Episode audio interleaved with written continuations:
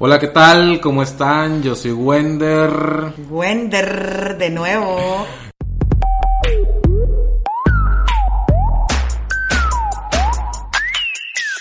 Ya escucharon la voz, pero bueno, igual la voy a presentar. Ya es conocida para ustedes. Si me sigues en YouTube, que si no me sigues tú muy mal, en Facebook, en Instagram, en todas las redes de AR del coaching, pues seguramente en este punto de, de, de, la, de la vida habrás visto videos con mi queridísima Malu Gómez Junco, porque ya he grabado con ella algunos videos y yo creo que es el momento de, de avanzar, de evolucionar. Que de mutar, de crecer. Por eso empezamos a hacer podcast y este es un podcast muy especial. No solamente porque estoy grabando con ella, ni de lo que vamos a hablar, que a, a lo mejor ya lo viste en el título, sino porque es el primer podcast en la historia de los podcasts de AR del coaching, del arte del coaching, que lo hago con otra persona. Wow, qué honrada me Acabas de inaugurar, Malú, un, una era de los podcasts que, porque tengo planeado hacerlo con mucho más gente, pero el primero quería hacerlo con alguien especial y esta vez pues vamos a empezar contigo. Malú, bienvenida, ¿cómo estás? Yo muy bien, muy honrada, me siento lo acabo de decir y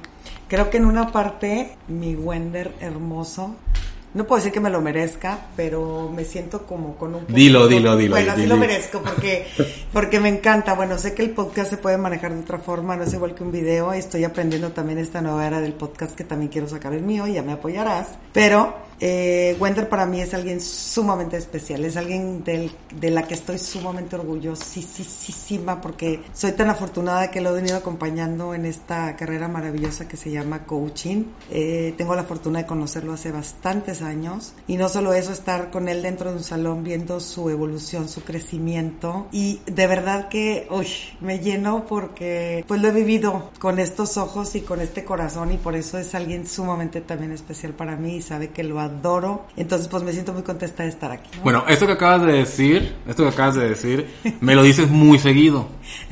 Me lo dices casi todas las veces que nos vemos. Sí. O sea, yo no me canso de escucharlo, obviamente, pero me lo dices muy seguido y, y bueno, pues, primero gracias, me siento halagado, yo sé que, que sí es cierto, sí, así lo, así lo vives, así lo ves y lo que cada vez que lo escucho voy al pasado a mirar todo el camino y sí, es, es, es algo, algo impresionante. Pero de lo que acabas de decir, de que nos conocemos hace muchos años dentro de un salón y, y que has visto mi crecimiento, yo te quiero decir una cosa con lo que vamos a empezar a introducirnos en el tema de este podcast, que es el, el tema de las creencias. Yo cuando te conocí dentro de un salón de entrenamiento de, de un entrenamiento de coaching, eh, En un básico, de hecho. Sí, eh, eh, sí, en un básico, de hecho. Lo, lo primero que, que te aprendí y por lo que elegí seguirte, porque mucho tiempo después yo empecé a seguirte y, empezamos a crear una relación mucho más cercana, es que yo tenía una creencia muy arraigada que venía de, de mis generaciones anteriores y de seguramente mis padres lo aprendieron de mis abuelos y así, que es que tú vienes a esta vida a estudiar mucho, trabajar mucho y hacer dinero y morir. O sea, yo tenía como muy incorporado eso hasta que te conocí y no sé cómo me lo dijiste y bueno, eh, si ves si vieras la cara de Malú en este momento es un poema. No sé cómo me lo dijiste, te, te juro que no sé cómo me lo dijiste. A lo mejor no me lo dijiste, me lo enseñaste o me lo mostraste de alguna manera que era no tienes que vivir esclavizado para ser próspero.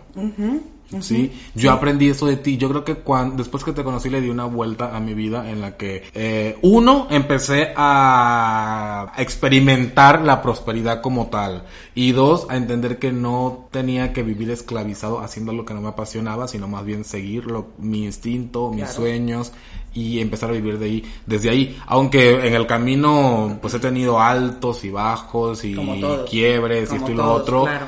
Algo que creo que la primer creencia que he roto de manera consciente es que yo soy el dueño de, de, lo que requiero crear para empezar a vivir mm, y, crear mi vida en prosperidad. Eso lo aprendí de ti, ¿tú lo sabías? No. Estoy por eso, por eso dijo, dijiste ahorita, si viera la cara de Malú porque pelé los ojos, así dije, oh my god, que qué bueno, me da mucho gusto eh, que lo que hoy lo veas y lo compartas, pero no lo sabía, mi amor, y, y me encanta que, que me lo compartas. Ahora, una parte de, la creencia que sí hemos aprendido por generaciones y generaciones, ya hace rato lo hablábamos, es decir, vivimos, el pensamiento común genera una energía sumamente potente. Por eso hoy veo, y, desde hace muchos años, por ejemplo, que hay campañas contra alguna enfermedad, voy a hablar específicamente, contra el moñito rosa. Y de verdad, si supiéramos lo que genera el estar hablando de una enfermedad, es una creencia impresionante. Es decir, si eh, eh, eligiéramos eh, estar pensando en la salud en vez de la enfermedad, generaríamos algo muy fuerte. Entonces, ahorita lo mencionaste, venimos de generaciones y generaciones atrás cargando creencias y esa es una muy arraigada. Tienes que, te tiene, y no sobre todo del, no solo por lo que nos dijeron nuestros papás o nuestros abuelos, sino en para la parte de la religión, si te vas a las religiones, te tiene, tiene que ser con el sudor de tu frente. Te tiene que costar y eso es absolutamente irreal. Si yo lo creo, así va a suceder. Pero si yo creo que con poco trabajo puedo generar suficiente ingreso o mucho ingreso, ¿cuánta gente no hay que solo hace cualquier cosa y ya se vuelve millonario? Como, como las Kardashian que suben un post al Instagram y se ganan 100 mil dólares por una publicación. Pero bueno, es que eh, al final no tiene que ver tanto con el trabajo, sino con, con que tú eres la prosperidad como tal, ¿no? Creerte que tú eres próspero. Ajá. Eso es lo más importante. Pero todo, yo creo que todo nace del amor, sobre todo el amor que te tengas y el amor con el que hagas las cosas. Fíjate, hay un ingrediente muy importante que hoy vamos perdiendo.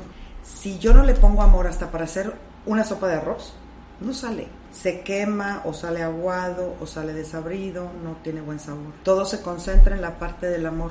Obviamente hay muchas formas de, de dar amor, ¿sí? Porque entonces hoy cuántas personas son golpeadas y así aprendieron que era el amor, porque bueno, al final vuelvo a lo mismo. Venimos con patrones de conducta arraigados de hace muchísimos años. Pero ahorita que hablabas de creencias y antes de que, de que sigamos con las creencias, yo también creo que sea una creencia y si no, corrígeme cómo es esta parte, porque la vengo descifrando desde hace tiempo. Tengo años de pensar en lo mismo. Una persona puede hacer muchas cosas bien, ¿sí? Es decir, ser buen hijo buena hija, eh, buena esposa, buen esposo, buen estudiante, buen profesionista, lo que tú quieras. Simplemente o en una relación va haciendo todo lo que requiere ser para lograr lo que él quiere o tener una buena relación. Pero hay un solo fallo y todo lo que hiciste ya no, ya no sirvió. Muy invalida, claro. Se va, la, se va a la basura y solo te quedas en la parte de cuando nos equivocamos. Y yo siempre les digo, si lo pensamos así, lo vemos así, pues entonces vamos a cortarnos la cabeza o a crucificarnos como se decía en aquellos tiempos y les prometo que nos faltaría lugar. Si nos expusiéramos, de verdad, nos faltaría lugar, todos nos equivocamos y todos nos vamos a seguir equivocando porque no somos perfectos. Es que nos enseñan que equivocarnos está mal, que el error está mal, que si la cagas estás mal y no creo que no nos educan o nos preparan para tener el fallo eh, en el éxito. Totalmente. Eh, es parte de, si tengo un fallo, si tengo un error, si tengo un quiebre, es la oportunidad perfecta que tengo para aprender y mejorar y avanzar. Sí, pero ¿sabes en dónde nos paramos? Desde el punto, y créeme que con toda la gente que tengo coaching, se los pregunto, ¿celebraste cuando tuviste tu, tu graduación de kinder, de primaria, de secundaria, de facultad? Algunos sí, la gran mayoría no. Porque es un deber ser, tienes que hacerlo, Exacto, estamos en la lista de check, check, check, check, sí, sí está bien, esto lo tenías que hacer.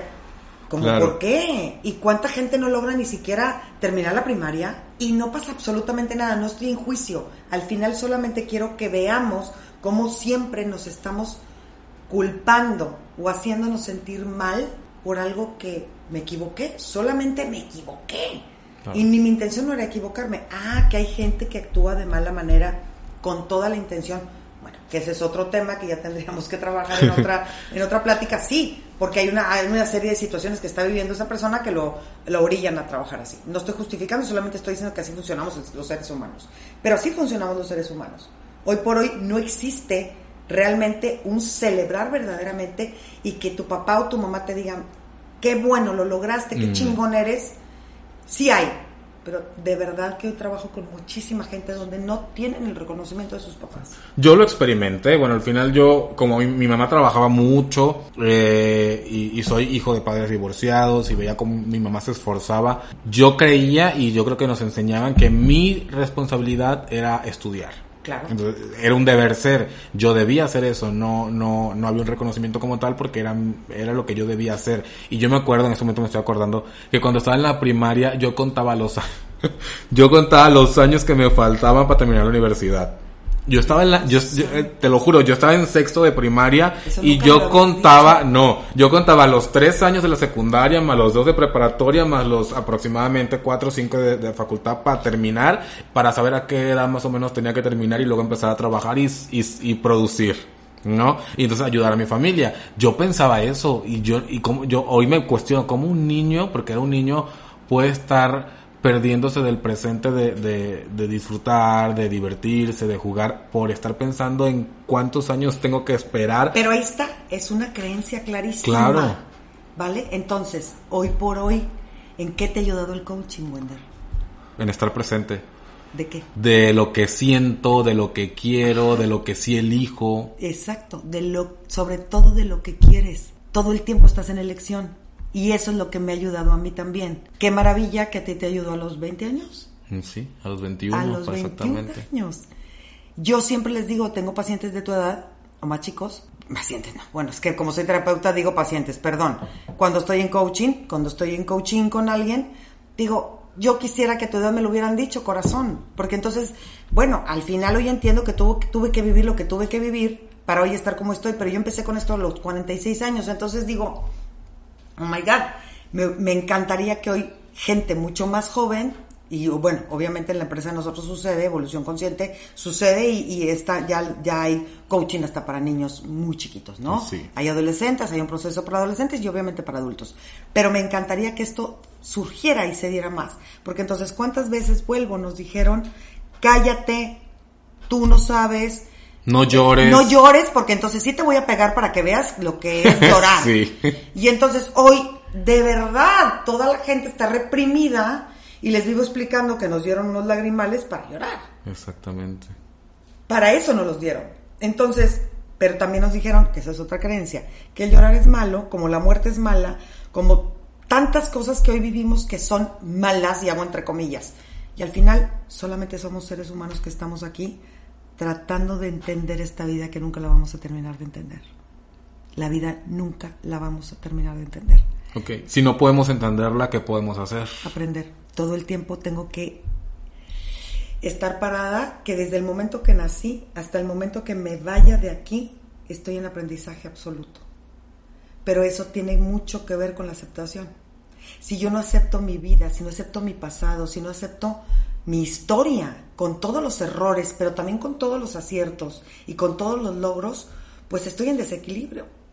Hoy requiero dejar de pelear por lo que no he logrado, sino por lo que sí he logrado, celebrar lo que he logrado. Y es una creencia que nos tiene atrapados, Wender. Hoy por hoy, a los chiquitos, a los grandes, hoy escucho de verdad a los papás que le dicen a los niños, tú no sabes, tienes que hacer esto, levántate, no llores. No llores. Yo, no llores, yo, he, yo he escuchado cuando a un niño le dicen no llores y yo no por Dios, claro, porque yo he estado eh, en esa en esa en esa situación de no llores. Lo escuché mucho en mi infancia y de grande cuando llegué al coaching pues me costó muchísimo conectar con, con, la, con la emoción, con, con, sentir, con, con vivenciar las emociones. Me costó mucho conectar con esa parte.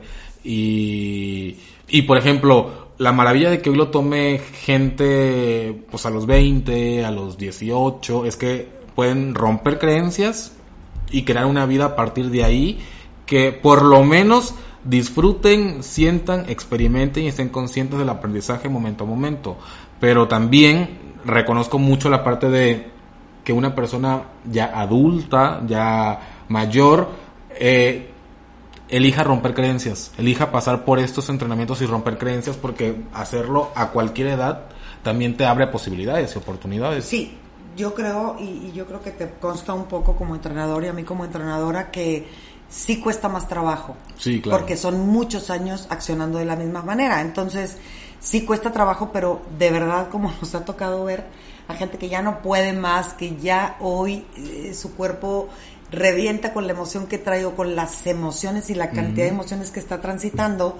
Entonces, el, el punto de, yo lo reconozco mucho en la gente adulta cuando logra hacer un cambio, cuando se están graduando de verdad de un tercer fin y verlos, pues todo lo que aprendieron y todo lo que hoy se están dando la oportunidad de sentir, sobre todo de sentir, Wender, porque la gente no se da la oportunidad de sentir. Hoy de veras no dejo de sorprenderme cómo los jóvenes eh, y los adultos vienen caminando en una anestesia todo el tiempo. Es decir, como no quiero sentir para que no me duela, ¿cuántas cosas no nos distraen ahí? Hoy yo sí te puedo hablar, pues yo tengo 57 años, entonces sí te puedo hablar que yo viví una infancia en donde no existía absolutamente nada más que un telefonito de disco que le dabas vueltas así a disco para marcar y vivía yo, en, vivía frente a una plaza. Y el cartero. Y el cartero, había cartas, claro, y entonces llegaban cartas de España porque mi abuelo es español y entonces nunca conocimos a la familia de allá, hasta hace poco que ya existe el internet y cuánta cosa, y bueno, ya hemos viajado para allá, pero bueno, era muy diferente, o sea, yo me acuerdo que yo veía pasar una tarde, veía, vaya, la sentía, y hoy los niños no saben qué es eso, y me da una tristeza enorme. Obviamente sí vivimos es otro tipo de situaciones, violencia, inseguridad y todo esto, que yo tuve la fortuna de no vivirlo a ese grado. Yo vivía con la, puerta de mi casa siempre estaba abierta, todos nos conocíamos, yo jugaba en la plaza y todo el mundo sabía dónde estábamos, mi papá solamente silbaba y ya estábamos ahí. Pero, eh, que los niños pueden traer una tablet en la mano y están literalmente aislados del mundo. Y entonces, obviamente, pues sí, es muy cómodo para los papás que el niño esté entretenido, pero me da tristeza ver esa parte y, el, y al final, ¿por qué lo digo? Porque entonces los papás siguen en su creencia. Pues así está bien, estoy en el deber ser, en el sentido de que le estoy dando lo mejor a mi hijo, cuando realmente se están perdiendo. Lo que yo no tuve. Lo que yo no tuve. Creo que hoy están más enfocados en darles lo que no tuvieron y, y, cubrir esa parte con mucho, muchas cosas materiales, como cubrir ese vacío en sus hijos de lo que no tuvieron ellos. Y, y, sí, tiene que ver con lo que dices, se, pierden de la experiencia, del presente, de vivir, de las emociones y aparte, súmale la tecnología, ¿no? Que es un distractor absoluto. Y, y no se dan cuenta ni siquiera cuánto, cuánto tiempo pierden los niños y cuánto tiempo se pierden ellos, porque bueno, hoy pues obviamente ha cambiado mucho todo, la mamá trabaja, el papá trabaja, los niños viven o en la guardería o en el colegio y, y no se dan cuenta de cómo están.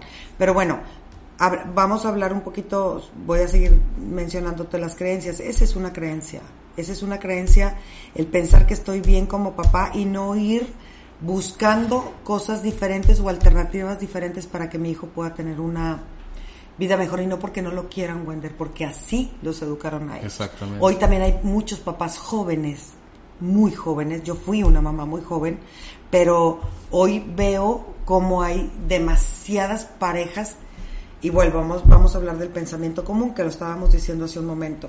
Es decir, hoy tengo un noviazgo de un año, dos años, tres años, los que tú quieras. Bueno, pues ya es momento de casarse. casarse, lo que sigue. Y ni siquiera tienen idea de lo que es un matrimonio. Esa es otra creencia. Hoy tengo por aquí en mi consultorio a muchas parejas que están en ese atore. Ya se casaron y ahora no saben qué hacer con su relación. Porque no nos, no, nos enseñaron a crear relaciones. No nos enseñaron, es decir, a nadie.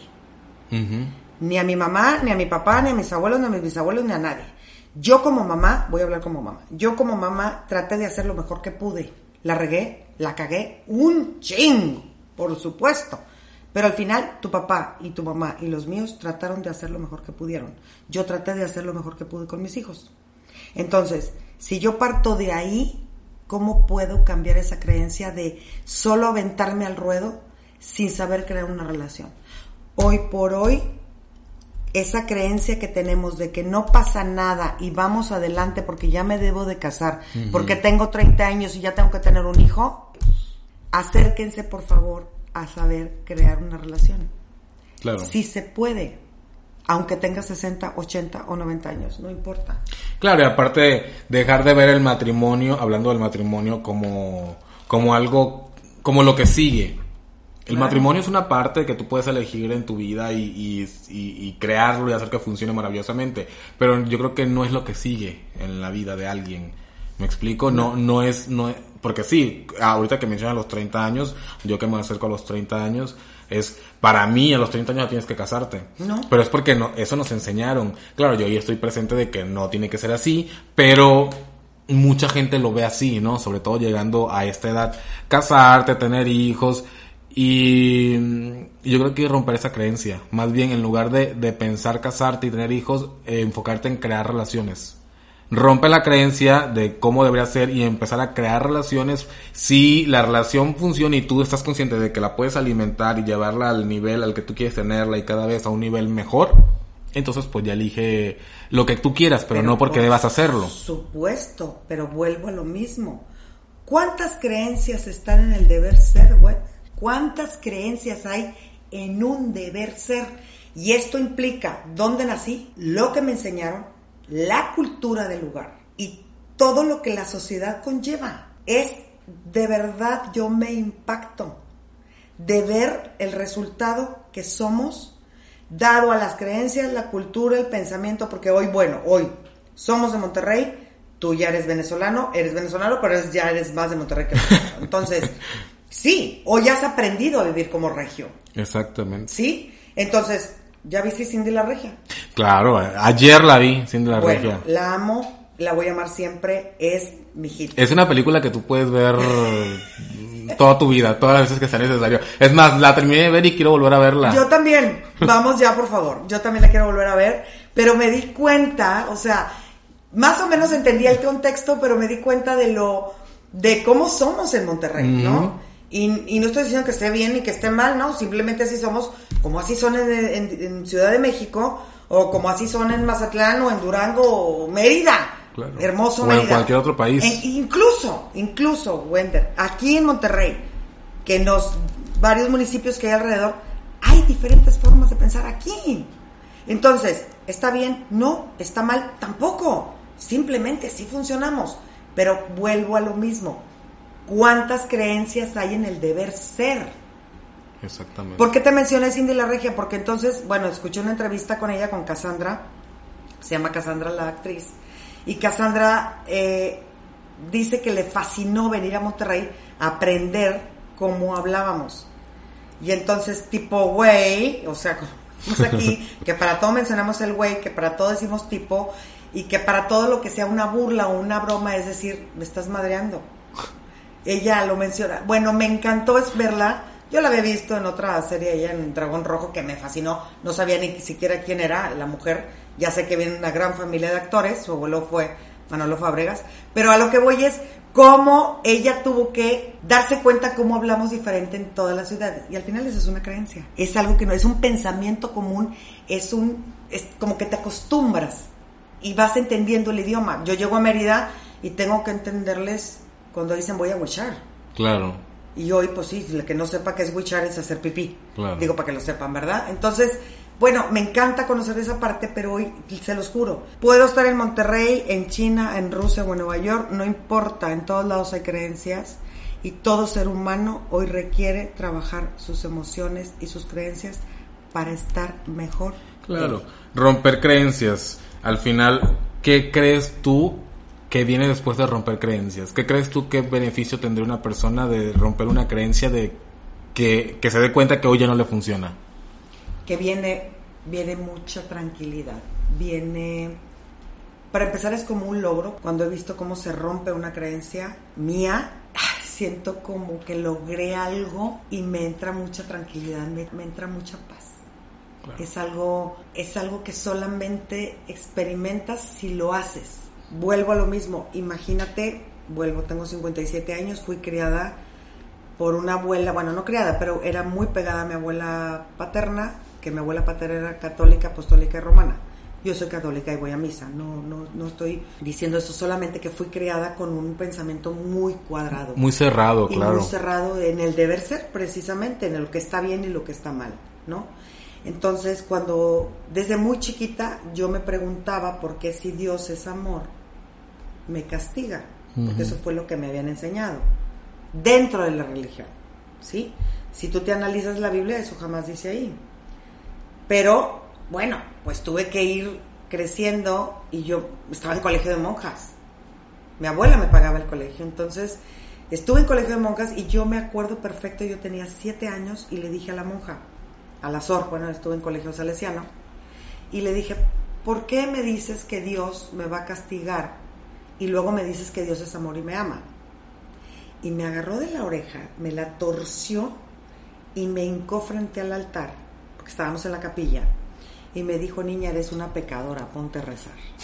Y me mandó no sé cuántos, cuántos padres nuestros, ya Marías, y yo apenas me lo sabía, y entonces yo decía, no entiendo nada de esto. Ni entendiste. No, sí entendía porque, fíjate, tenía la capacidad en ese momento y me da mucha risa. Hoy me río, pero hubo, muchos años de mi vida que decía, pero si yo no soy mala, ¿sí? O sea, yo no estoy haciendo nada. Porque, pues, ¿qué puede hacer una niña de siete años mal? Al contrario, le ayudaba a mi mamá ya en ese tiempo a cuidar a mis hermanos. Entonces yo decía, pero ¿qué estoy haciendo mal? ¿No? O sea, literal, tenía que poner una silla para ayudarle a mi mamá, porque mi mamá hacía pasteles para vender. Entonces yo tenía que poner una silla para poderle ayudar a hacer el pay de limón y darle vuelta a la, estufa. Entonces yo decía, ¿pero qué hago? Y, todo el tiempo lo único que trataba era de, agradar a mi mamá, ¿no? Claro. Y de ser una buena hija. Entonces yo decía, ¿por qué me dice la SOR que Dios me va a castigar de qué? Entonces fue una lucha que tuve entre mi abuela, la religión, y mi vida no fue nada fácil. Entonces tuve que atravesar muchas cosas, rompí paradigmas en toda mi familia. Porque entonces soy mamá a los 15 y entonces imagínate lo que el impacto que fue para mi abuela. Que era católica, apostólica y romana, que su nieta haya sido mamá a los 15. Entonces, pero al final nunca dejó de adorarme y yo a ella.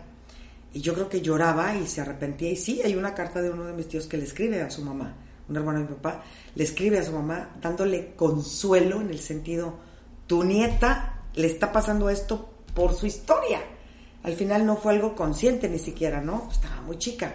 Pero son todos los deber ser que he roto. Entonces, no quiero decir que me, hoy me siento orgullosa de todo lo que he vivido, no me arrepiento absolutamente de nada.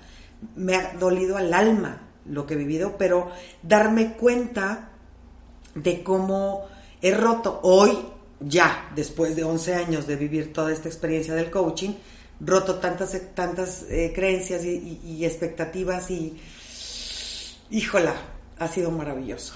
Yo creo que dejaron de ser en un punto creencias que no funcionan, creencias que no nos están funcionando para pasar a ser creencias tóxicas. Hoy ya hay creencias muy tóxicas que generan discriminación, que generan que las personas se aíslen, que generan sufrimiento. Yo creo que son creencias muy tóxicas que, que requerimos cambiar yo agradezco enormemente cada vez que tengo la oportunidad de trabajar con una persona mayor de 40, 50 años, 60 años, y he tenido mucha gente en, mis entrenamientos muy mayor, dispuestos, deseosos de romper creencias que ya no les, ya no les funcionan para empezar a sentir, conectar y vivir. Yo agradezco, no tienes idea, porque digo, Qué maravilla, ojalá mucha más gente así para que entonces le enseñemos a los más jóvenes a conectar, vivir y dejar de estar prisioneros de creencias. Y a los, a los de, a los veinteañeros, a los de mi generación, yo les diría, revisa qué te enseñaron, qué aprendiste con lo que viste y que hoy de eso no te funciona para que rompas las creencias, para que te rediseñes y tomes aprendizaje o información con cosas que sí te funcionen y empieces a crear tu vida desde ahí ¿Tú qué le dirías a la gente de tu edad respecto a, romper creencias? Fíjate, dos cosas antes de contestarte esa pregunta. Ajá. La primera es, cuando ves a una persona grande trabajando con sí mismo, hombre o mujer, es una, yo creo que merece dos banderas, dos estrellas o como quieras llamarlo. Claro. Y es un ejemplo maravilloso para los jóvenes. Porque vuelvo, si yo hoy que tengo 57 años, que te explico que crecí bajo un régimen religioso muy fuerte y hoy he podido romperlo y desde muy chica elegí la espiritualidad. Vuelvo, soy católica, tomo de la religión lo que me conviene. Dejo de pensar que Dios nuestro Señor castiga, eso jamás lo voy a, lo voy a pensar, nunca. Y estoy segura que no es así. Dios es mi papá y como papá quiere lo mejor para mí. Eso es lo esa es mi creencia de la religión. Qué bonito. Pero me encanta eh, estar ahí, me encanta compartir la comunión. Hay padres que me funcionan mucho más que otros. De esto que estás diciendo antes de que avances, que no se te vaya lo que estás diciendo, me encanta que, digas esto porque seguramente habrá gente que te va a escuchar en este momento y te va a mandar olímpicamente al carajo. Por supuesto. Porque no les va a parecer lo que estás diciendo, pero me encanta porque entonces si tú estás pensando lo que estoy diciendo, que, que está mal, que es una pecadora y lo que sea, cuestiona tus creencias. Bingo por el cual hacemos este podcast para que mires qué requieres cuestionarte. Si hay gente que le pica los botones lo que tú estás diciendo, que a mí me encantaría que sea mucha, maravilloso, entonces bingo, logramos el objetivo, avanza. Está maravilloso, sí, porque te explico un poquito más de eso, porque me encantó lo que dijiste. Tuve que romper y, fui agarrada de la mano de mi tía Magdalena, que ella, imagínate, si yo siendo la nieta, ella siendo la hija. Bueno, la casa de mi papá fueron muchos, pero entonces todos fueron, es, tienes que ir a misa si no, no sales, misa diaria, rosario, ya sabrás, ¿no? Yo, bueno, mi abuela no fue tan así conmigo. Fuimos 58 nietos, yo soy la neta 29, pero fui como muy consentida de mi abuela y yo con ella tuvimos una conexión muy fuerte. Por cierto, mi abuela se llamaba Aurora Junco. Entonces, romper todo eso y yo empezar, te digo, yo desde los 7 años me cuestionaba. ¿Qué sucede? Hasta el año 98 tengo la oportunidad de empezar a, a tener talleres espirituales. Y un taller espiritual me llevó a conocer la vida de Jesús. Y entonces, bueno, rompí dos mil creencias sobre la vida de Jesús. Que si era pobre, que si no sabía, que bueno, cantidad de cosas que eso sería otro programa. Pero es maravilloso hoy ver a una persona adulta que pueda dar el ejemplo, si una persona adulta con tantos años funcionando de la misma forma, le puede dar ejemplo a un joven.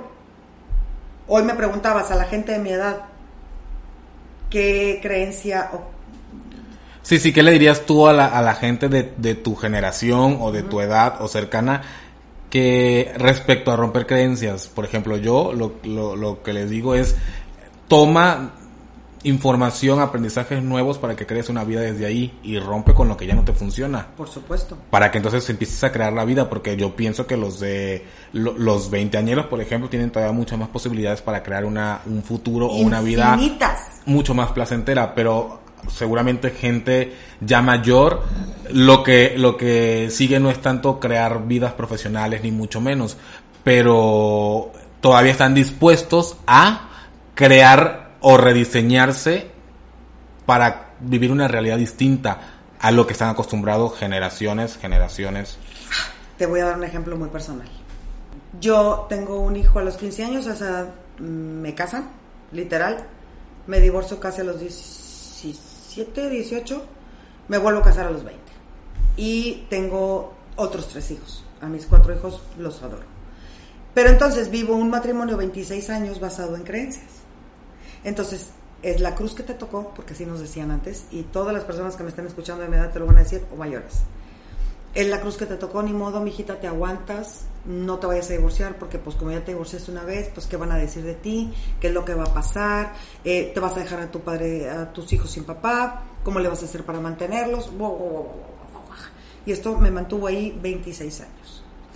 Y entonces yo llegó un momento que dije, me voy a morir si sigo aquí porque vuelvo, como siempre estaba en la búsqueda de algo más interno, que sabía que yo estaba, o sea, yo nunca acepté internamente, y, lo dije en muchos momentos, la forma como estaba viviendo.